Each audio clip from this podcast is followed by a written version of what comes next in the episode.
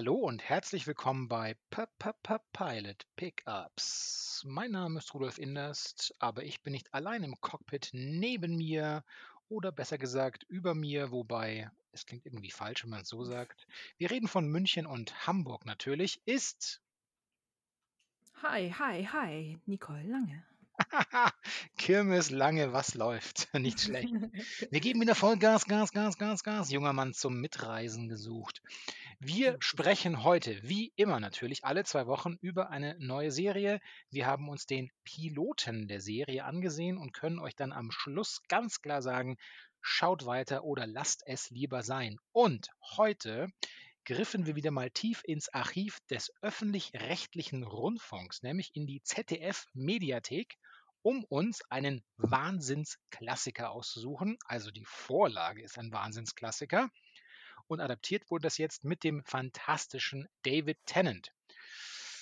Es geht natürlich um in 80 Tagen um die Welt. Hm, bestimmt sind hier Literaturfreunde, kennen sich natürlich aus, aber zur Sicherheit, worum geht es da? Wir befinden uns im Jahr 1872. Es geht um den britischen Exzentriker Herrn Fogg, Phileas Fogg, und der wird eben von David Tennant gespielt. Und der schließt diese berühmte Wette ab. Er sagt, mit der heutigen also der heutigen 1872er Technik, ist es durchaus möglich, in 80 Tagen einmal die Welt zu umrunden. Und natürlich findet er jemand, der dagegen wettet und so weiter. Dann beginnt das Abenteuer ja praktisch, erzählt sich ja im Grunde schon von selbst. Es ist eine Miniserie, wie gesagt, in der ZDF-Mediathek und 2021, im äh, Winter 2021, lief das Ganze und da haben wir uns die erste Folge angesehen. Ähm, die Story hinlänglich bekannt, mh, hm, weshalb ich es immer ein bisschen schwierig finde, da noch so einen gewissen Pfiff reinzubringen. Ich bin auch einfach nur der Meinung, dass wir diese Folge jetzt gucken mussten, weil du ein enormer Doctor Who-Fan bist. Oh, wow. Ist, also erstens nimmt sich hier nimmt sich hier diese Serie reichlich beginnt sich reichlich freigebig bei der Vorlage. Muss man ja auch mal Das stimmt. festhalten. Das Aber man kann aber das ja. auch erschweren, also man könnte das wahrscheinlich auch mit der Personenkonstellation und den Ansichten, die die Figuren vertreten, Jules Verne's Romanfiguren vertreten, aus dem Jahr 1873, der Roman, äh, wäre das sehr schwer umzusetzen. Allein schon äh, Stichwort zum Beispiel äh, Kolonien und äh, naja, also da gibt es viele Sachen, die man ein bisschen glätten wollte, konnte und sollte. Ähm, dass es nicht immer so gut gelungen ist, ähm, darüber werden wir bestimmt zu sprechen haben, weil es doch so ein bisschen manchmal therapeutisch, erzieherisch daherkommt, wenn man sich das Ganze anschaut. Aber da greifen wir schon vorweg. Also, Ja. Worum geht's denn? Also, ähm, ja, wir bekommen in der ersten Folge natürlich erstmal die Protagonisten äh, dargestellt. Äh, wir ähm, sind äh, im Haus von Phileas Fogg, der ähm, gerade so seinen Morgentee zu sich nimmt, glaube ich. Und äh, den bekommt er durch einen doch sehr gealterten Butler äh, ähm, oder Diener, äh, wie man das damals wahrscheinlich auch noch so nannte, ähm, äh, gereicht, plus der üblichen Postübergabe. Ähm, da ist mir jetzt schon so ein bisschen so ich hing ja so ja, also so einen alten Menschen noch so für sich arbeiten lassen, ist halt war damals gang und gäbe. Heute glaube ich äh, also ich hätte da generell sehr große Probleme, glaube ich so, weil man schon gesehen hat, dass der alte Mann zwar pflichtbewusst versucht, noch seine Arbeit zu erri verrichten, aber doch schon ein bisschen in die Jahre gekommen ist und, äh, auch alles sehr langsam nur noch kann und, äh, offenbar auch, äh, ja, im Kopf auch nicht mehr so schnell hinterherkommt. Jedenfalls, ähm, findet sich auf dem Tablett neben Tee und, äh, ja, Morgengebäck auch noch, äh, eine Postkarte, auf der steht Feigling.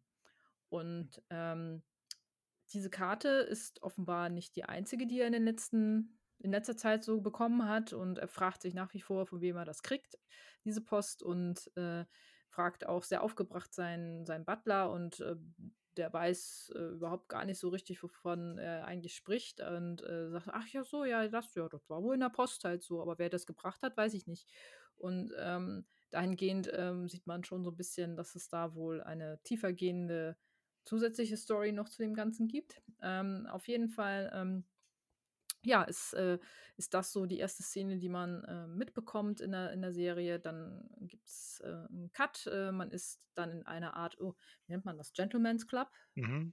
Ja. Glaube ich, kann man sagen.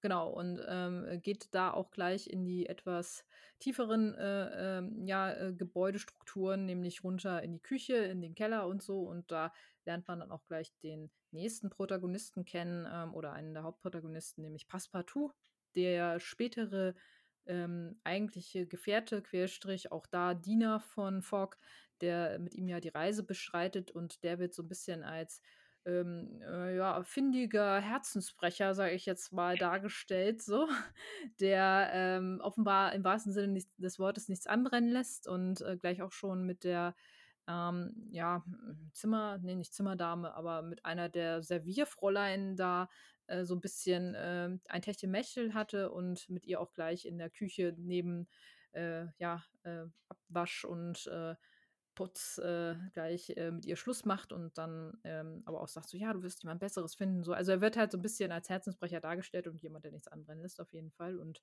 sie ist natürlich ganz traurig und so und das hat später auch noch eine Relevanz, weil ähm, diese Traurigkeit bekommt ein Arbeitskollege mit und äh, ähm, der daraufhin dann sagt so, ja, jetzt lass dich mal in Ruhe irgendwie so, ne? Und äh, er sagt, ja, aber ich will dir doch noch kurz äh, Tschüss sagen und erklären, warum das nichts mit uns wird und so. Und jedenfalls äh, steht äh, oder entsteht daraus eine Prügelei und er wird gefeuert, Passepartout, und muss sich daraufhin einen neuen Job suchen. Weshalb er dann später auch mit Fogg zusammen ist. Eine weitere Person ist, ähm, äh, ich, ich kann mich noch an den Nachnamen erinnern, Miss Fix, Abigail, genau, Abigail, Abigail Fix, äh, die ähm, die Tochter eines äh, großen Verlegers ist oder also eines, eines Verlagsmoguls offenbar. Ähm, ich weiß, Telegraph, nee, äh, wie heißt, wie heißt die Zeitung nochmal? Kommt drauf an, ist nicht so eine Fantasie, so eine Mischung ja, immer aus Guardian, Telegraph und sonst ja, was? Irgendwas mit Telegraph war es, glaube ich, auf jeden Fall. Äh, ihr Vater ist auch gleichzeitig in diesem Gentleman's Club, wo Phileas Fogg dann nach äh, seinem morgendlichen Tee hingeht und äh, da dann sein Süppchen zu sich nimmt und äh, was die Herren halt damals in diesen Clubs halt gemacht haben, so ein bisschen schwadroniert über Weltpolitik und hast du nicht gesehen und ähm, da wird den Ganzen dann halt auch äh, so ein bisschen nahegebracht, dass es offenbar jetzt gerade jemand geschafft hat in 80 Tagen um die Welt. Nee, also dass gerade jemand ähm, einen Ballon quasi äh, gebaut hat, äh, mit dem es möglich sein soll, auch um, um die Welt zu äh, reisen. Und äh, alle halten das auf jeden Fall für Quatsch und keiner und äh, alle sagen, nee, das geht ja gar nicht und in 80 Tagen schafft man das sowieso nicht und so. Und in dem Moment kommt halt auch Abigail Fix rein, die Tochter des Verlegers, und ist ziemlich aufgebracht, weil ähm, sie einen Artikel geschrieben hat für die Zeitung ihres Vaters und ähm, sehr verwundert darüber ist, dass äh, äh, auf einmal nicht ihr Name unter dem Artikel steht, sondern der eines Mannes oder zumindest eine Abkürzung, dass man denken könnte, es sei ein Mann.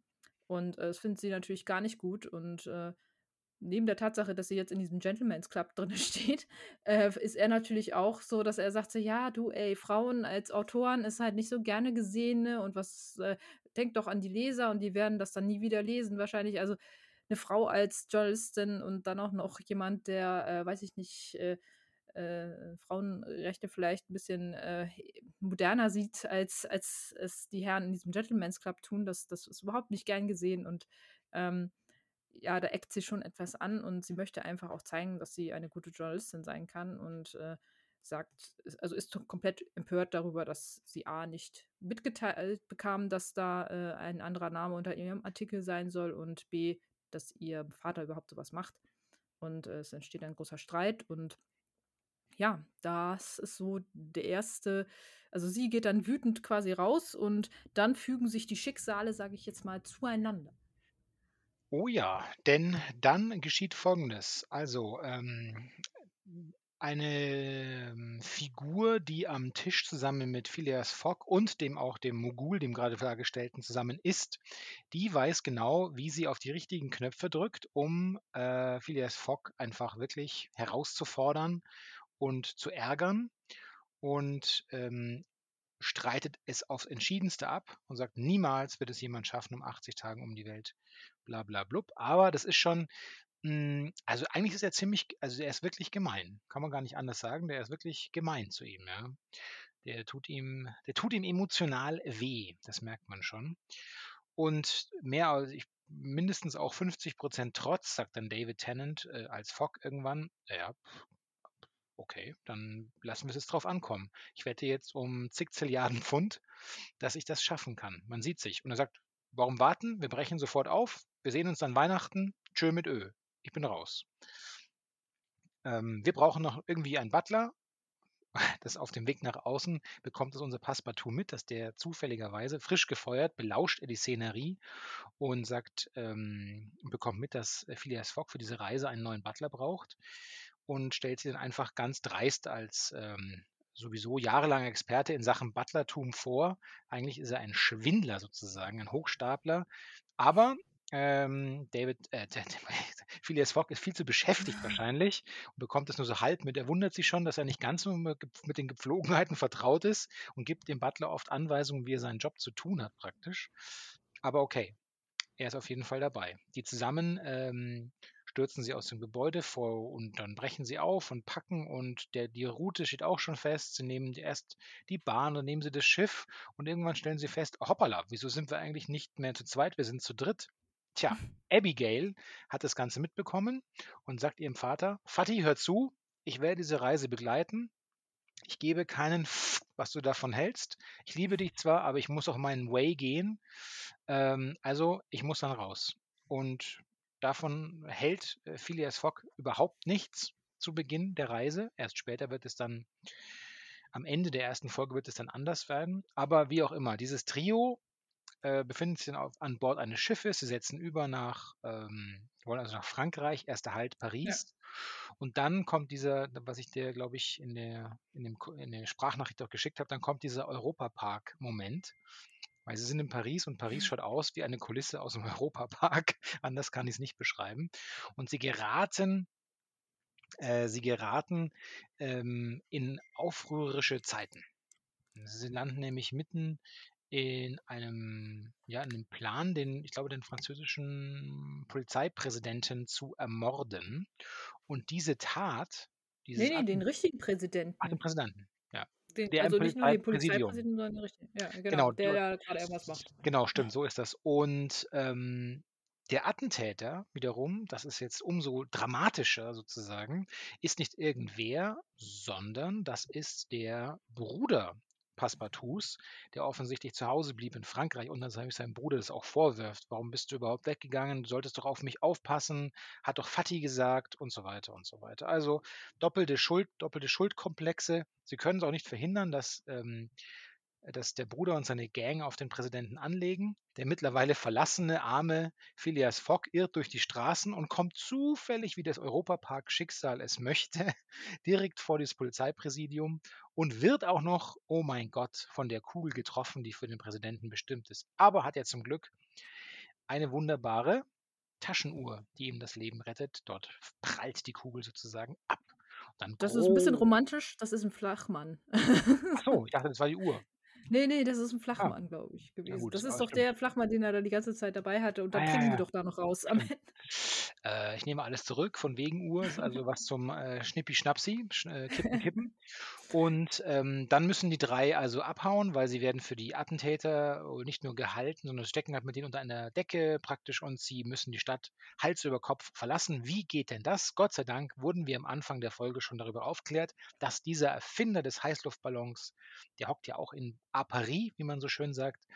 Dann suchen sie den schnell auf, finden den sofort, pas de problème, wie man auch à Paris sagt. Und er sagt dann, ach, naja, ich sehe schon ein, hier möchte jemand seinem Traum folgen, dann starten Sie doch durch. Ich decke Sie so lang, husch, husch, hauen Sie ab. Und egal. das machen die. Ja, what's the dealio? Polizei, äh, ihr seid Präsidentenmörder? Ach, egal. Komm. Egal. Also die springen so ins Körbchen ähm, und zack, fliegen sie davon, entkommen also der Polizei. Und dann im Korb sitzend sagt Phileas Fogg, ah ja, also angesichts dieses Abenteuers, ich sehe ein, wir sind ja schon eigentlich ein ganz funktionables Trio. Lass uns doch hier weiter auf Reise bleiben. Und dann kommt, genau, kommt eben zu diesem, trinken wir allen den letzten Schluck aus unserem Flachmann. Und dann endet die erste Folge. Ich bin wirklich froh, dass du das vorgeschlagen hast, die anzuschauen, Nicole. ähm, also da, also da habe ich keine Fingerabdrücke drauf. genau. Ähm, ja, äh, richtig. Ja, also ähm, Ich Ja, werde äh, ich werde ich werde nicht, äh, weitersehen. Das war ganz nett, David Tennant mal wieder zu sehen. Weil man muss schon sagen, also neben dem neben dem einigermaßen, ähm, wie ich finde, grafisch durchaus gelungenen Vorspann das Intro hat mir gut Ja, gefallen. Ist ja, so wie das 'ne wie 'ne auch Uhr wie 'ne aufgeschrieben. Uhr funktioniert, 'ne schöne. Ähm, und Das natürlich war sehr schön.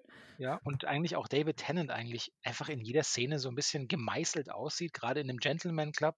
Da passt er einfach so hunderttausendprozentig mit seinem wunderbaren Profil rein. Aber der Rest, also, das ist Ich arg.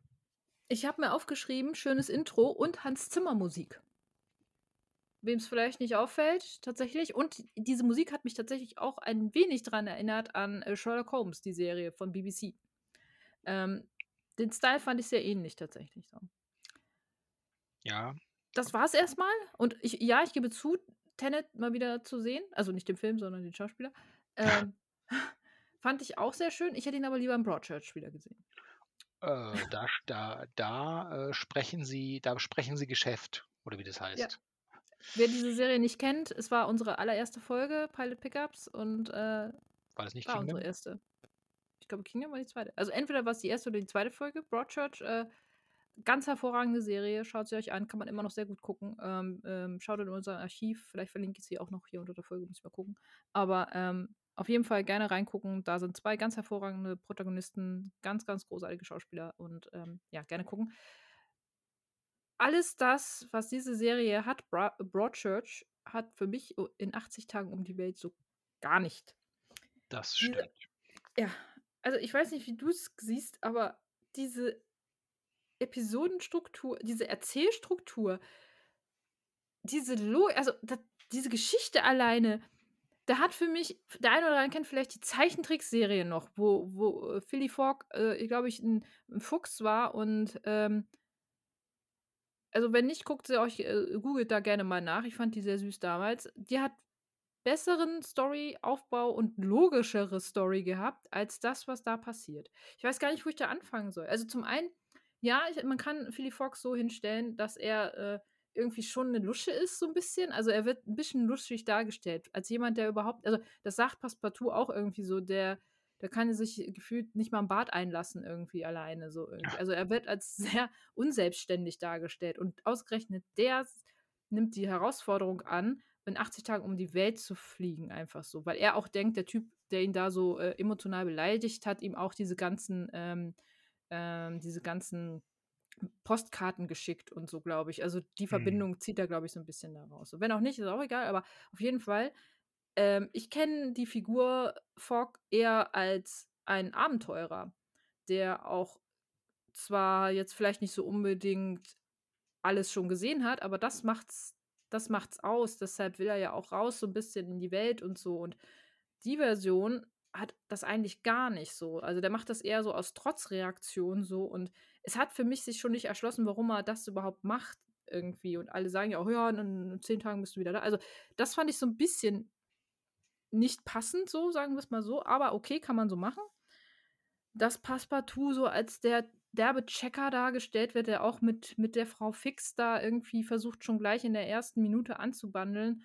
Auch das fand ich 'n bisschen unpassend so, keine Ahnung, also kann man auch so machen. Dann habe ich mich gefragt, wie kam Frau Fix überhaupt da in diese Gruppe rein? Also, wie hat die überhaupt also hat die den den Fahrplan vom Papa bekommen irgendwie oder so? Weil das das fand ich auch sehr strange, dass die dann auf einmal in in der Postkutsche saß so und irgendwie alle: „Wie sind die überhaupt hier reingekommen?“ So. Mhm. Ja, dann wirf die doch raus, so, keine Ahnung. Also das ist keine also das zum einen. Dann äh, also diese erste Folge basiert auf so vielen Zufälligkeiten, dass ich da saß und dachte: „Okay, also wenn das jetzt nicht“ also sie waren ja eigentlich nach Paris gefahren, um dann nach Spanien, glaube ich, irgendwie überzusetzen. So mit dem Schiff war, glaube ich, dann geplant irgendwie oder Zug. Also es war ja nicht der Plan, mit dem Luft Heißluftballon dahin zu fliegen. Hm, ja, ich gl ne, ich glaube nicht, ne. Genau. Ich weiß, äh, jetzt, äh, das Buch weiß ich nicht, wie wie das jetzt, äh, inhaltlich da gelöst wurde. Wenn, dann hätte man sagen können: „Okay, wir lösen es in einer Serie dann vielleicht 'n bisschen anders.“ Aber, dass sie halt dann sagen so: „Ja, jetzt also jetzt kommen wir in diese Revolution rein.“ Das ist schon zum einen natürlich ja, ka äh, kann man machen. Äh, das das finde ich noch nicht das Absurdeste. Aber, dass Passepartout ausgerechnet der Bruder von dem ist, dessen Vater in der, äh, von, von, den, von der Polizei in einer Revolution damals ermordet wurde und die deshalb diesen, diesen Feldzug gegen den Präsidenten planen. Das wirkt für mich so konstruiert einfach nur. Daraus ergibt sich ja diese ganze Geschichte auch erst. Und dass sie dann zufällig in der Stadt landen, wo der mit dem Heißluftballon wohnt, den es auch überhaupt gar nicht interessiert, dass da vor seiner Tür gerade die halbe Gendarmerie steht und äh, gegen die Tür wild klopft. So, die wissen, der weiß überhaupt gar nicht, wer das ist. Und Fock einfach den nur mit einer emotionalen Geschichte so, ach ja, ne, und wollen und hier, ne, und Annemarie oder wie der da hieß, der, der, der Korb da ge gewidmet war, irgendwie, die hat das bestimmt auch gewollt, so, ah ja, dann, ne, dann ist mir das ja auch egal, was die Polizei von euch will. So, dann fliegt mal los mit meinem richtig geilen Gefährt, so, äh, ich schenk euch das, ne, egal was ihr damit macht, ne, so irgendwie. Also das war für mich alles. Ja, so es ist aber, es ist auch, stimmt, also ist erstens zufällig und durch diese Zufälligkeit oder durch diese konstruierte Zufälligkeit entsteht auch etwas, worüber die auch extrem stolpern, und zwar diese, diese extremen Schwankungen der Emotionen. Wir haben hier mhm. eigentlich, wenn man das für bare Münze nimmt, dann haben wir hier einen, ähm, einen jungen Arbeitsmigranten, der mit einem tiefen familiären äh, mit einer tiefen familiären Retraumatisierung von 0 mhm. auf 100 konfrontiert ist um wenige äh, Sekunden später wieder äh, feixend, hihi, hoho, äh, mit den anderen beiden äh, zusammen auf Flucht zu gehen. Und das, das ist einfach schrecklich, weil es lässt nichts davon entfaltet durch diese schnellen Wechsel irgendeine Art von Wirkung. Das ja. Witzige ist nicht witzig, das Dramatische ist nicht dramatisch. Es wirkt alles super beliebig, super vordergründig. Also das, nee, das ist einfach zu das ist so zu dünn. Ja, es ist wirklich Alles, schade. Ja. Es ist wirklich schade. Man hätte da, glaube ich, auch ein bisschen mehr draus machen können, so auch mit dem Budget wahrscheinlich. Also es war ja wahrscheinlich nicht so günstig, das so zu bauen und äh, mit dem Cast, weiß ich nicht, aber ähm, ja, also mal abgesehen von der Optik so, ja, kann man so machen, aber äh, pff, gesagt, die Story ist halt einfach so Hanebüchen an einigen Stellen auch so unglaubwürdig. Und auch da natürlich, jeder, der darauf geachtet hat, dieser Flachmann, der wird einem ja so, so präsent in die Kamera gehalten, so, und ich steck den mir jetzt ein. So, ne? Und dann fünf Minuten später, gut, du hast es als Uhr interpretiert, aber es war der Flachmann dann im Endeffekt, ja, äh, du weißt ja, dass es, dass dieser Schuss auf diesen Flachmann geht. Das, das schafft doch keine Spannung. Wem schafft das denn Spannung? Dem fünfjährigen Kind vielleicht, aber doch nicht, doch nicht uns, der das ja schon mit einer gewissen Aufmerksamkeit verfolgt. Ich saß da jetzt nicht so, oh mein Gott, der ist jetzt tot.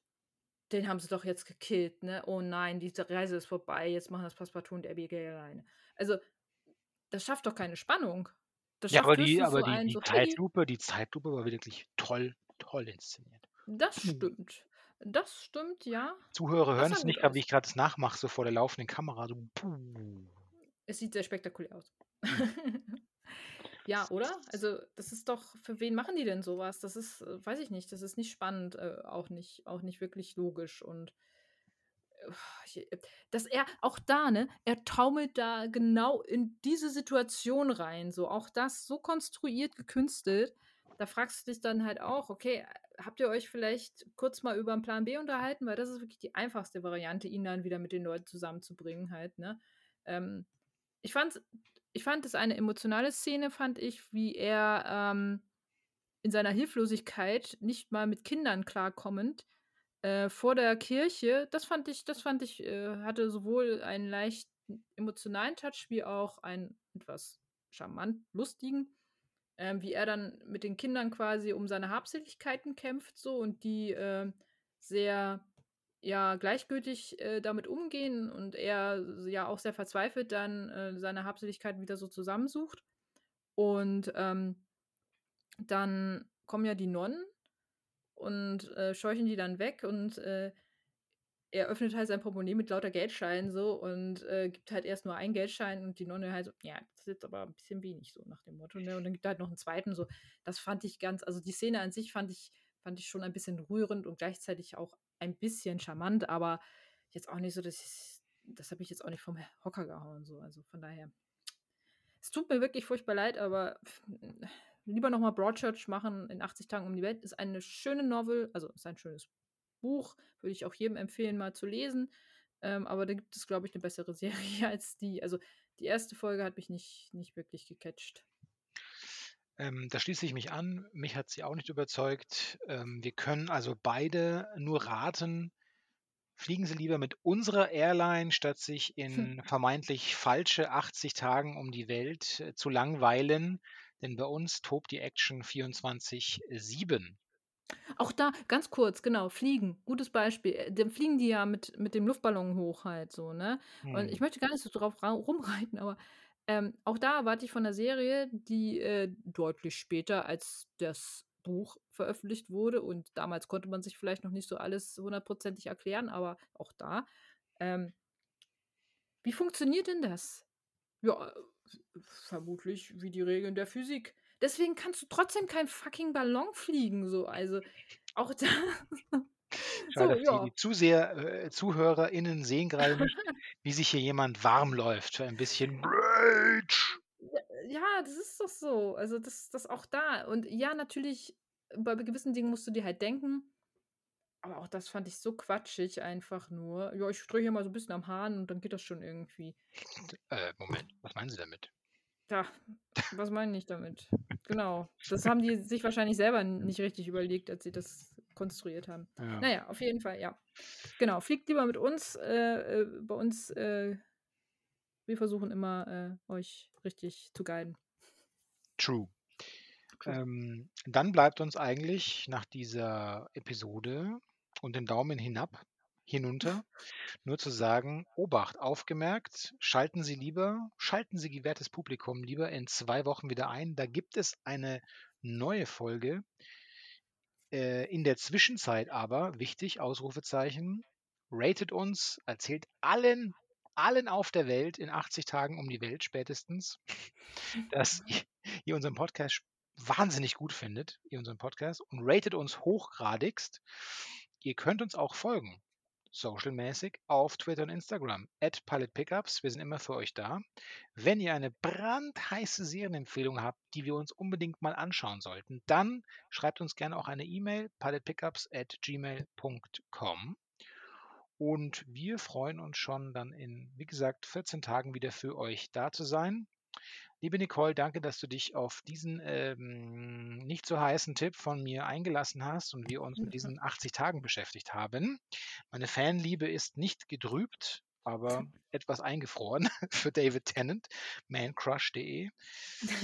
Ähm, ich danke dir also vielmals und ähm, äh, wir, ich winke dir zärtlichst aus München zu. Ich winke dir auch zurück. Man sieht's, also ihr seht es nicht im, Pod, also im Podcast, aber wir sehen uns heute mal tatsächlich live via Video. Richtig gut. Vielleicht Richtig machen wir gut. das ja nochmal. Ja, ja, ja. Ist Ja. auch mal nicht schlecht, wenn sich Piloten auch mal angucken können. Aber stimmt. ich auch mal sehen, was sie tun. Äh, Finde ich, find ich gut. Und ähm, ja, vielen, vielen Dank auch an alle, die wieder zugehört haben. Und ähm, guckt gerne ein bisschen in unserem Archiv rum. Wie gesagt, Broadchurch könnt ihr euch mal auch zu Gemüte führen, die Folge äh, zu der Serie. Und ansonsten hören wir uns in zwei Wochen wieder. Macht's gut.